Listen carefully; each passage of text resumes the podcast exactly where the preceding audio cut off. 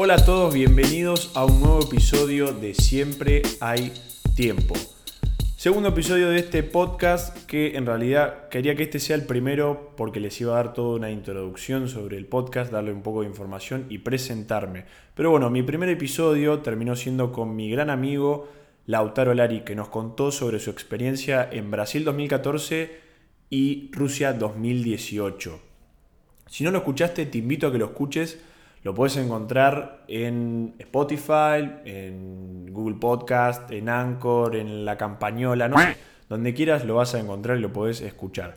Obviamente que también las críticas y cualquier comentario son bienvenidos, así que te invito que si querés dejarme algo sobre el primer episodio, va a ser siempre bienvenido.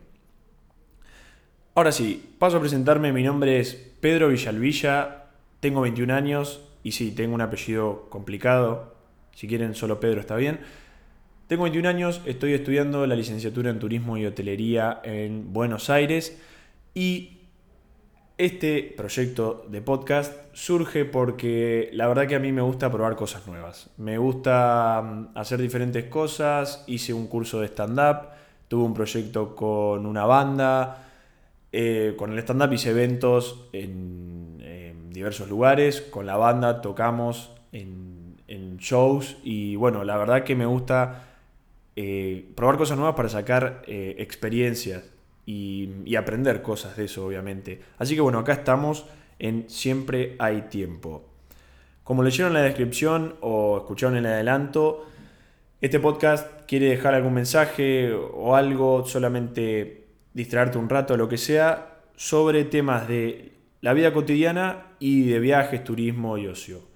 ¿Por qué? Porque justamente yo estudio eso y tengo varios amigos y colegas que tienen varias cosas para contar, creo yo que son interesantes, como por ejemplo intercambios, viajar de mochilero, hacer work and travel, etcétera, que ya lo van a ver más adelante. La duración de este podcast va a ser menor a 30 minutos, espero estar entre los 20 y 25, todo va a depender del tema del que hable pero si se hace muy extenso lo voy a dividir en dos partes. Como les dije, va a haber tanto invitados como yo hablando solo de temas particulares, como por ejemplo el que nos trae hoy, que seguramente leyeron el título, que se va a tratar sobre vivir solo o vivir lejos de tu familia. Como les comentaba al principio, yo estudio en Buenos Aires, pero no soy de Buenos Aires, soy de Bahía Blanca. Es una ciudad que se encuentra aproximadamente 700 kilómetros de Buenos Aires, al sur de la provincia, y me vine a Buenos Aires a estudiar, pero no 100% eh, por eso, sino que me vine en gran porcentaje por el hecho de madurar, de independizarme. Yo tranquilamente podría haber estudiado turismo en Bahía, en la Universidad Pública, la Universidad Nacional del Sur, que es una de las mejores a nivel nacional, pero la verdad que dije no, quiero salir de mi zona de confort, digamos, y probar cosas nuevas. A mí la verdad que de chiquito no me gustaba Buenos Aires. Es más, cada vez que venía a visitar o algo, lo odiaba, no me gustaba el tránsito, mucha gente, las distancias, los horarios, no me gustaba para nada. Pero bueno, una vez que yo terminé el secundario, dije, prefiero ir y probar y ver qué pasa, ya con 18 eh, años iba a venir a vivir, que no es lo mismo que venir a hacer turismo o venir a visitar un fin de semana. Entonces vine en el año 2017, vine con mi hermano y con un amigo, vivimos los tres juntos. Y ese año fue em, raro a comparación de, los demás, porque este es mi cuarto año que yo estoy en Buenos Aires.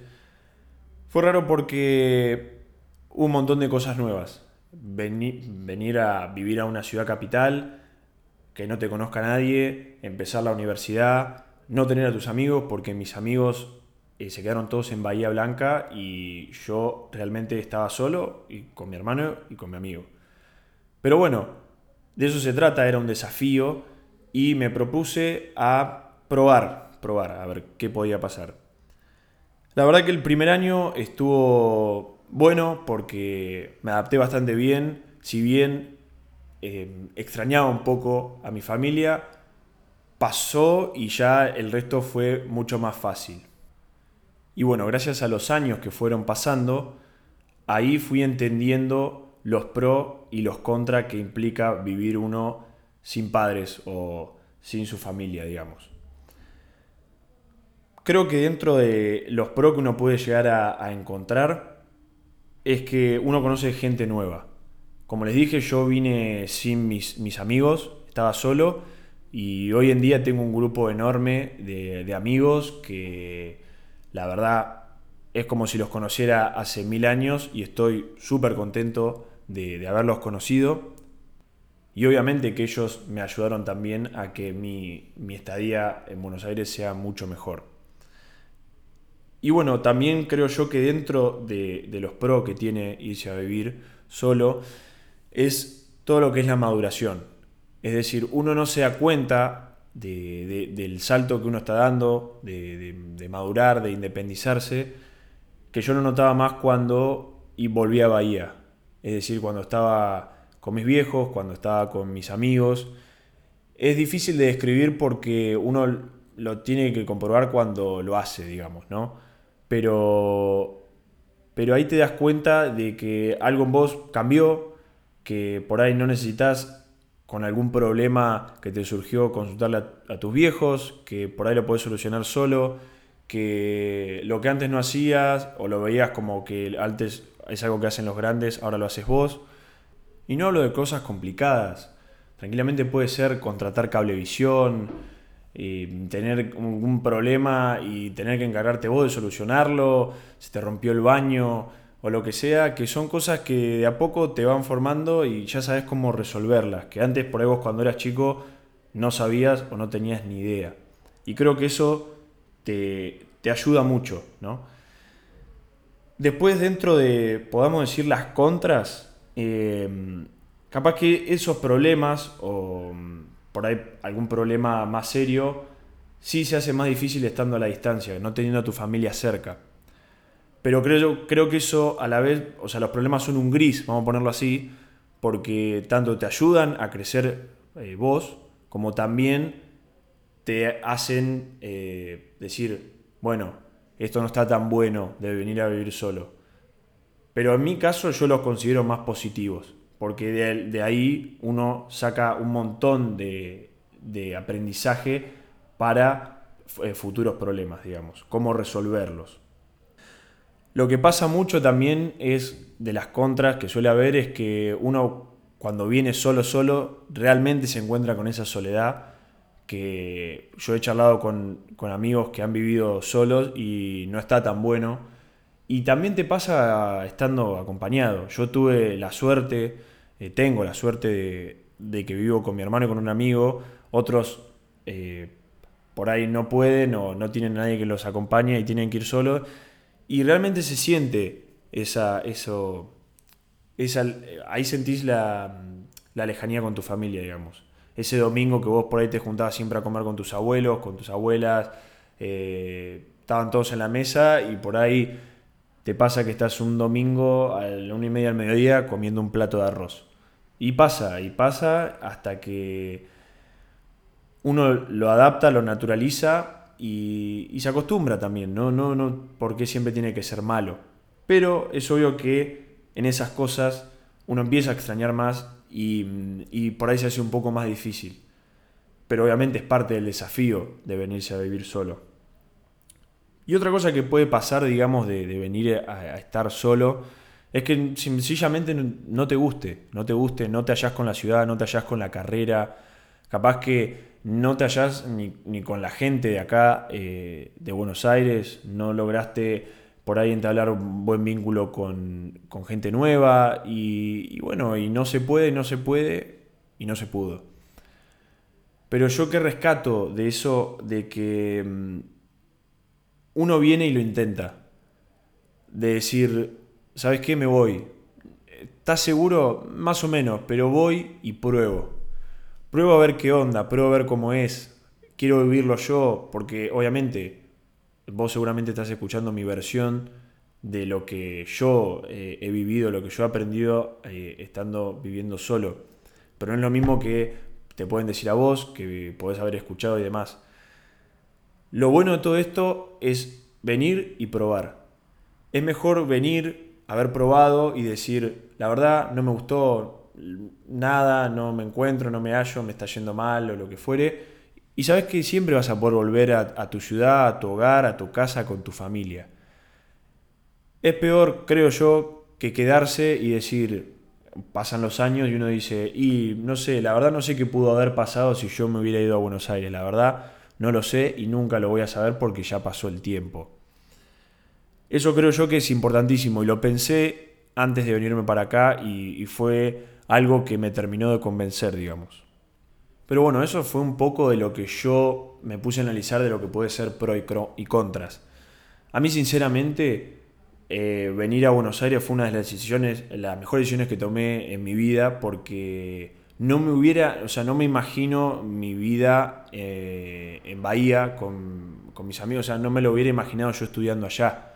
Eh, miro y veo toda la gente que conocí, los lugares que conocí, lo que viví, eh, cosas buenas como malas, y, no me arrepiento para nada y estoy orgulloso, feliz de, haber venido y de haber aprendido todas esas cosas. Y la verdad que está buenísimo, cuando uno mira para atrás, y dice, wow, mirá todo esto, estoy en, una ciudad grande, me adapté y demás, y uno se siente como orgulloso de eso. Y a mí en, mi caso fue súper positivo. Y la verdad que, que yo quiero invitar a todos los que tienen dudas y demás a que lo intenten, a que prueben, a que si no están seguros que vayan, si tienen la posibilidad, que lo intenten. Eh, sé que no es fácil, eh, no todos pueden y aprovechenlo porque justamente hay un montón de gente que se moriría por estar acá, por ahí donde estoy yo o donde estás vos que me estás escuchando y, lo quieren aprovechar y vos estás ahí como diciendo, sí, puede ser, puede que no, cuando por ahí podrías agarrar y decir, sí, voy con todo. Entonces, personalmente, como les dije, a mí me cambió totalmente venir acá y lo hubiera hecho, lo hubiera hecho, lo volvería a hacer y no tiene que ver solo con eh, animarse a, vivir solo, sino animarse a hacer lo que sea, una actividad, un deporte. En mi caso que yo hice stand-up, que empecé con la música, que nunca me imaginé hacerlo, pero está buenísimo, está buenísimo probarlo, eh, hacerlo. Eh, ahí te das cuenta de las cosas que te gustan y no te gustan y salir un poco de, lo que, no, como no, no, hay nadie que lo hace, no lo voy a hacer. Al contrario, hacelo, probá, equivocate. Yo estoy empezando con este podcast, no sé si está bien, está mal lo que hago. A mí me gusta hacerlo, lo disfruto charlando. No sé si dejo, estoy dejando ir un mensaje o no, pero con que llegue a una persona, yo ya cumplí. Sé que es una frase media hecha, pero es la verdad, eso es lo que uno siente cuando comunica algo en el primer episodio un montón de, gente me mandó, amigos, que me decían, che, muy bueno, eh, la verdad que está copado, seguí así, y eso la verdad que te remotiva a, a seguir. Entonces, no solo por ahí vivir solo, sino lo que hagas. Si lo haces, lo hacelo con ganas y, y, no, no te quedes a media máquina, digamos. Si no tenés ganas, no lo hagas directamente. Deja a alguien que tenga más ganas que vos y, y que lo haga al 100%, si no, no lo vale. Si no vas a perder el tiempo y, vas a, gastar esfuerzo en algo que no lo vale. En fin, como les digo, anímense. Yo me animé y, como también les comenté, conocí gente nueva, todo nuevo en mi universidad, mi carrera me llevó a un montón de experiencias, de cosas nuevas, de saberes nuevos, que la verdad que lo que yo estudio en, en Bahía no me dan ese material porque son diferentes la, metodología de trabajo, las materias, todo. Y está buenísimo, aprendí un montón de cosas nuevas y seguramente voy a seguir aprendiendo más. Tampoco no me, creo nadie, sé que soy joven todavía, pero me parecía bueno bajar este mensaje para alguien que por ahí está en duda y lo necesite. Yo como les comenté vivo con mi hermano y con un amigo y la convivencia es un tema a tener en cuenta, pero tampoco es algo mm, bisagra, digamos. Uno puede venir eh, solo o con un amigo y, si viene con un amigo, trate de venir con alguien que tenga confianza, de agarrar y poder decirle las cosas, porque la convivencia es complicada, eh, no es algo fácil, y más cuando venís con, con alguien que no es familiar tuyo. Entonces, mi consejo es si vas a venir con alguien, que sea alguien con el que puedas charlar las cosas, las puedas decir, y, eso te va a evitar futuros conflictos. Si también vos sos una persona que no se anima a venir sola y, y querés venir con alguien, está más que bien y probar y ver qué resulta. Capaz que no le tenía fe y termina siendo una muy buena convivencia, una muy buena experiencia, pero es algo a tener en cuenta, pero mm, no va a ser algo tampoco que te va a hacer volverte a tu casa o, querer dejar todo. Al contrario, yo creo que las cosas que te van a hacer querer quedarte van a ser la ciudad, la gente y el estudio o lo que vengas a hacer acá. Para mí son esos tres pilares fundamentales a la hora de, de, que, de irse a vivir a otro lugar. Mi experiencia, la verdad, yo me vine, bueno, como les dije ya 60.000 veces, con mi hermano y con un amigo, pero mi amigo es como un hermano más. Eh, yo le puedo decir las cosas y nunca tuvimos un problema. Eh, si le soy sincero, creo que el único problema grave que hubo en los cuatro años que convivimos fue porque alguien abrió mal un paquete de cereales y se secaron todos. Eh, realmente ese fue el único problema. Y no hay que siempre buscar a alguien que sea igual que vos, al contrario, hay que buscar a alguien que te complemente. Es decir, si vos sos bueno en una cosa y no tanto en otra, por ahí el otro te puede dar una mano en eso y así se lleva y es como nos hemos manejado nosotros tres a lo largo de estos años. Así que es eh, bueno convivir con alguien, pero tampoco creo que sea algo, como les dije, eh, que te haga volverte de nuevo a tu casa. Pero bueno, ya para ir cerrando les quería recomendar una charla TED que yo vi de Radagast. Radagast es un mago de Bahía Blanca, es una persona que admiro muchísimo, siempre la seguí.